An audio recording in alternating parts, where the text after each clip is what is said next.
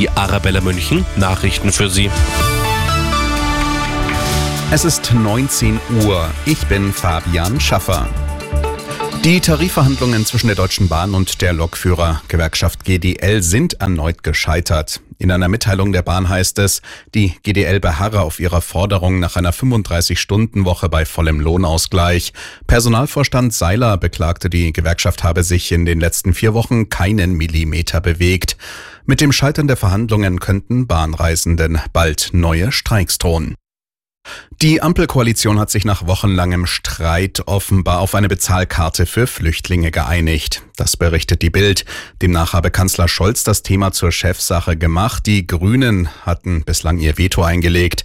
Die Bezahlkarte sei laut Gesetzentwurf eine von drei Optionen. Flüchtlinge könnten demnach auch weiterhin Bargeld und Sachleistungen erhalten.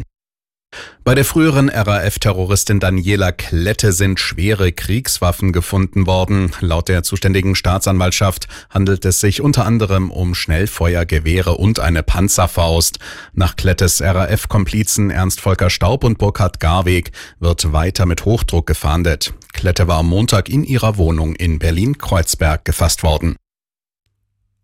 Die Kriminalpolizei in Bayern könnte im Kampf gegen Kinderpornografie einen Erfolg gelandet haben. Gestern wurden in mehreren Landkreisen in Oberbayern und Oberfranken Häuser durchsucht.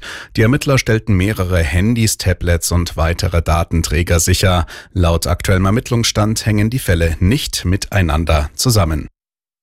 Die Inflation in Deutschland ist weiter auf dem Rückzug. Nach vorläufigen Daten des Statistischen Bundesamts lagen die Verbraucherpreise im Februar um 2,5 Prozent über dem Niveau des Vorjahresmonats.